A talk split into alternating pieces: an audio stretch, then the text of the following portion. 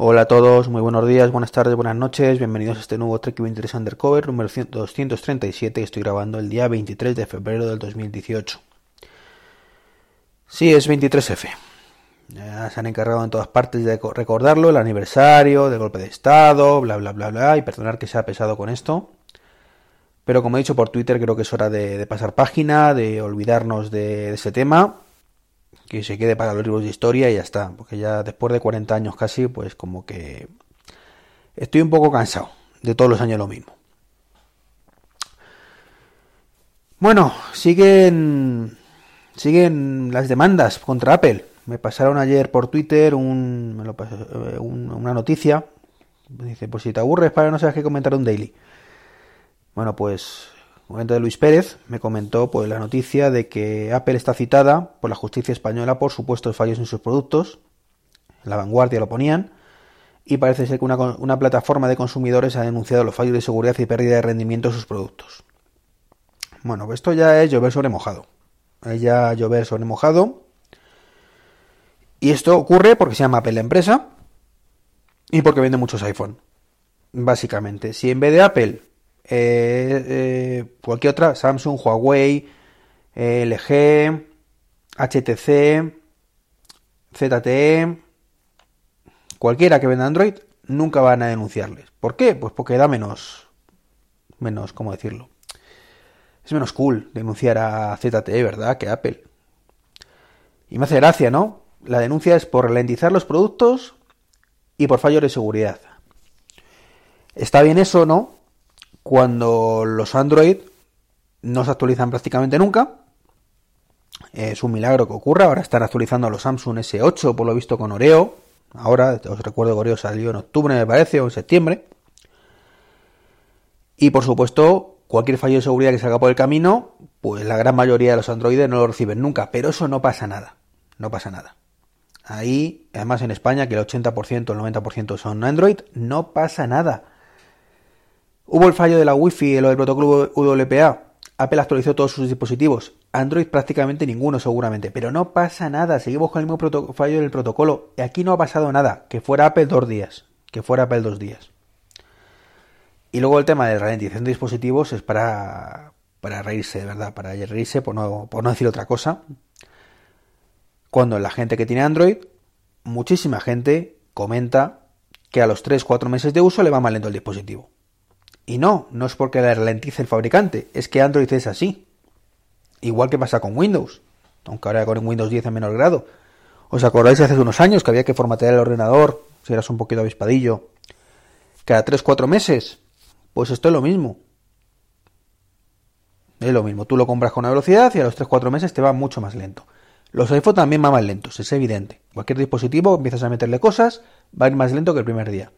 Pero unos límites razonables, ¿no? Mucho mayores.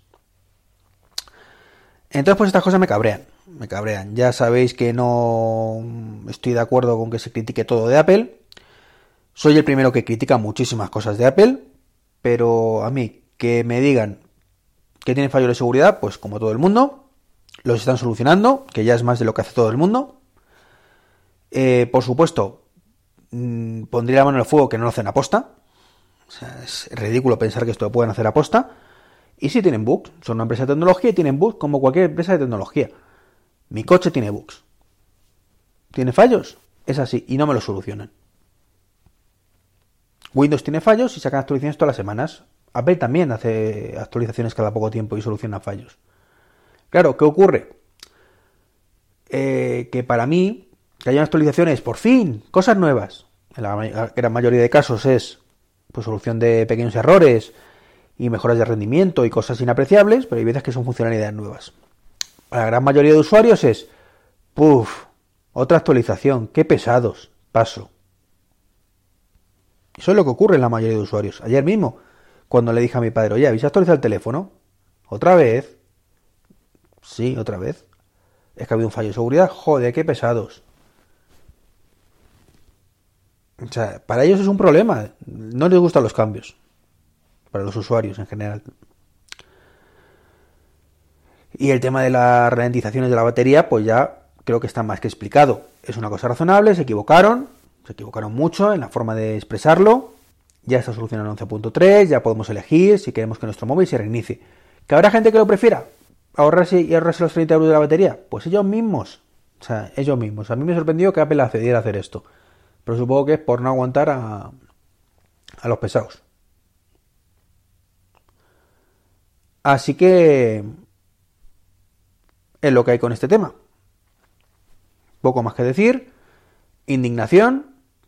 Apple tiene muchísimas cosas malas, pero ni son los problemas que tiene mala suerte, vamos, es así, mala suerte, tiene cagadas de software que no deberían haber estado ahí, pero no son aposta.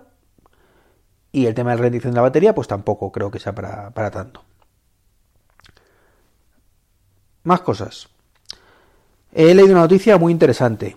Orange ofrecerá, eh, ¿cómo se dice? Fibra óptica a, 200, a 25 gigabits por segundo. Una prueba, por supuesto, no, no va a ser comercial. En la Mobile World Congress, que empieza este fin de semana, me parece. El domingo puede ser, o el lunes, no lo sé. Estoy un poco desconectado. Y claro, uno lo piensa y dice, joder, 25 gigabits por segundo, qué pasada. Y lo es, efectivamente. No, están empezando a ofrecer ahora un gigabit en algunos sitios. 600 en muchos, 300 tenemos algunos. Y como comentaba el otro día más Josán de, de Naseros, en un podcast que tuvo bastante éxito, ¿para qué? ¿Para qué queremos todo esto? Y ahí no, le quito la razón. Eh, ¿Para qué? Porque se infrautiliza. Y ya no solo por los equipos de, de wifi que tenemos en casa, sino porque la gente no saca partido de estas cosas. O sea, lo pensamos fríamente y digamos, a ver, con 300 gigas que, megas, perdón, que tengo yo, deberíamos ser capaces, sin ningún problema, de ver vídeo 4K en todos los televisores. Sin problema de que el NAS surtiera toda la información prácticamente sin lag. De hacer videoconferencias en 4K. Etcétera, etcétera, etcétera. Y yo, que soy muy friki de estas cosas, me he preocupado de que la wifi vaya bien, de que la red sea todo gigabit, etcétera. ¿Qué ocurre? Que mi NAS está viejito y ya no me sirve la información tan rápido. Está un poco saturado, el disco, los discos duros están bastante llenos y desde que yo le pido algo hasta que me lo da, pues pasan unos segundos. Cuando estoy fuera de casa, esos segundos son todavía mayores porque tiene que convertirlo en formato compatible, etcétera, etcétera. Con lo cual, al final, el cuello de botella, señores, no es la red. Hemos alcanzado por fin, y hemos tardado 20 años prácticamente, una velocidad de Internet lo suficientemente rápida como para despreocuparnos. Y hay que asumirlo. A partir de ahora eh, no es necesaria más velocidad. Incluso si vinieran las, conexiones a 8K, con 300 megas de, fibra yo creo que tendríamos para ver sin ningún problema los 8K. Pero bueno, vamos a ponernos en los tiempos actuales. Pasa un poco como la informática. Ya los equipos son suficientemente buenos para la mayoría de casos. Pero los cuellos de botella vienen por otro lado. Vienen por algún equipo que no está de todo optimizado, eh, Minas, como decía, pues es el 2012. Mm, y, tiene, y nunca ha sido muy potente. Es un, pero en su momento estaba bien, pero claro, tiene un procesador creo que es un gigabit, un gigabit, gigahercio, perdón. Y, está saturado, como digo. De momento, pues para, de hecho me cuesta de veces que tengo que cerrar el Plex para volver a abrirlo, porque claro, cada vez se exige más, se exige más a la máquina y y no, no puede ser. No puede ser. ¿Que lo tendría que cambiar? Pues tal vez. Pero este año no va a ser el año. Básicamente, porque además cada vez utilizo menos el. No, por Plex lo utilizo relativamente bastante, pero nada en comparación con Netflix o HBO, por ejemplo. Pero bueno, a lo que iba yo. El problema, como digo, es que se infrautiliza la, la Wi-Fi, la velocidad máxima de Internet. Y estoy mezclando conceptos. La Wi-Fi es un tipo de conexión, Internet es el canuto de salida. Con esas velocidades, como digo, mm, mis padres se deberían poder conectar a mi casa sin ningún problema. Y sin embargo, pues es lento. Ellos tienen 300 y yo tengo 300. Con lo cual, ¿de qué me sirve tener 300 simétricos si solo me sirve para subir un podcast a un servidor que en muchos casos tampoco me ha alcanzado los 300 euros subida. Videoconferencia. No hay cámaras 4K para hacer videoconferencia. No las hay. Y aunque las hubiera, ¿dónde sacamos provecho? Hoy en día todos los ordenadores, prácticamente todos los ordenadores, te traen su propia cámara, menos la sobremesa. Los todo en uno, eh, todo en uno traen su propia cámara, que depende de lo que te gastes, es un poquito mejor, un poco peor.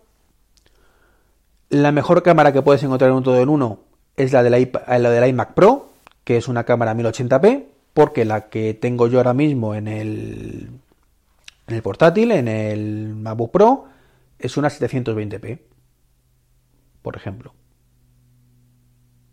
Con lo cual, pues la calidad no es mala, pero tampoco es una maravilla.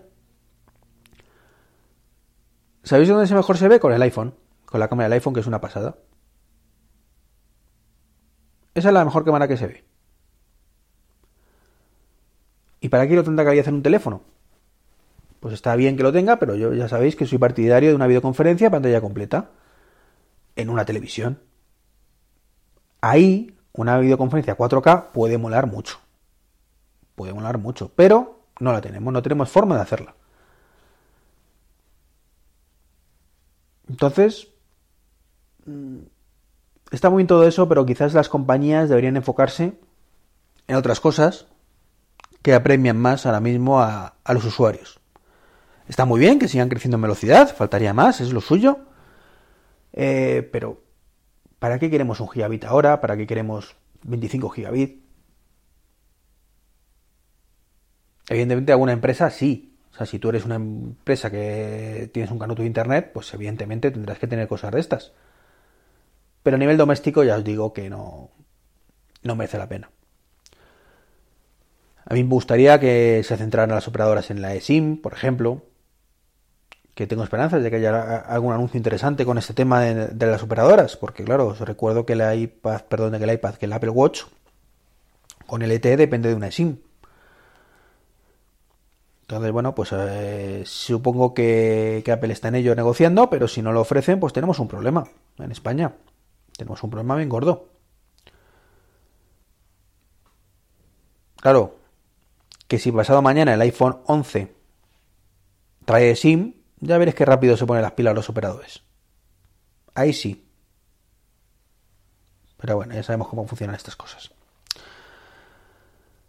Pues nada más, no sé qué contaros más. Es un día raro, un día raro, como digo, estoy un poco rayadete y quizás me he ofuscado con estas noticias viendo lo negativo de todo, viendo lo negativo de todo. Pero bueno, ya sabéis que hay veces que tengo estos días. Un saludo y hasta el próximo podcast que será el lunes si te va todo bien. Hasta luego.